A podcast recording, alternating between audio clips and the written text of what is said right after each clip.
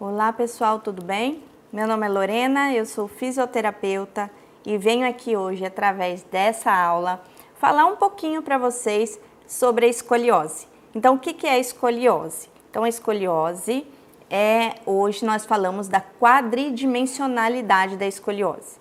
Então, a escoliose é o desvio lateral da coluna vertebral, que ele pode ser é, estrutural ou não estrutural, nós vamos falar disso, é, mas o que é importante a gente saber neste momento, que é um desvio lateral das vértebras da coluna vertebral e esse desvio acompanha várias compensações de postura, alterações em todo o esqueleto, né? Desde crânio, ATM, mandíbula, face, membros inferiores, pés, membros superiores, enfim.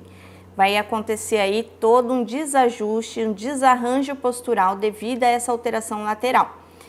Só que temos que avaliar se essa escoliose ela é verdadeira ou não, né? Então, vamos dizer se é uma escoliose realmente que tem a quadridimensionalidade. Antes nós falávamos em tridimensionalidade, hoje já falamos em quadridimensionalidade.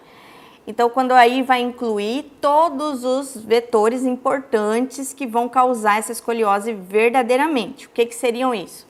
É, a, o, a rotação vertebral, então, essa rotação vertebral, ela precisa existir, nós vamos verificar no exame postural e no exame também radiológico.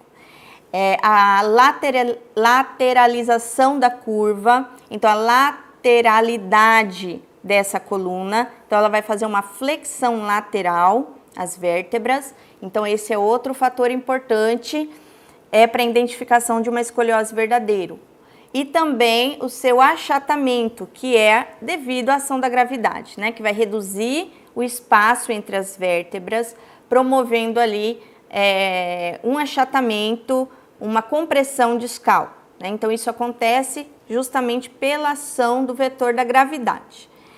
É, então, todos, é, todos esses fatores vão trazer essa escoliose como verdadeira, vão mostrar para nós que essa escoliose ela é verdadeira.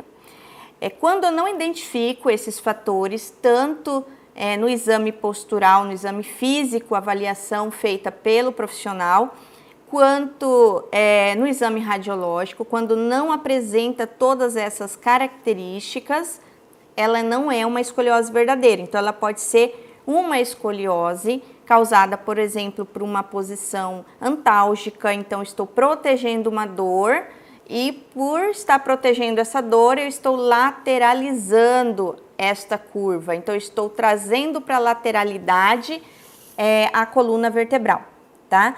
É, então, tem outros fatores. Pode ser também uma perna mais curta que a outra.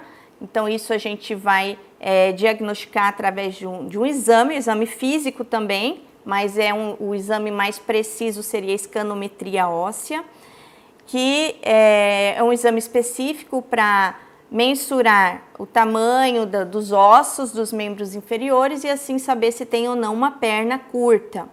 Se tem uma perna mais curta que a outra, essa escoliose pode estar sendo promovida por esse membro em discrepância. E aí a solução é ajustar com calço, que seria ali uma palmilha, por exemplo, tá?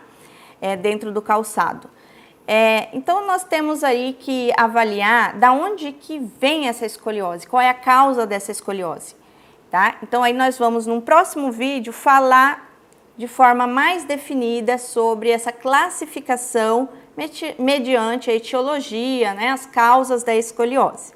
Então espero que essas informações dessa aulinha curta para vocês tenham sido bem proveitosas. Então até o nosso próximo vídeo sobre escoliose e um abraço.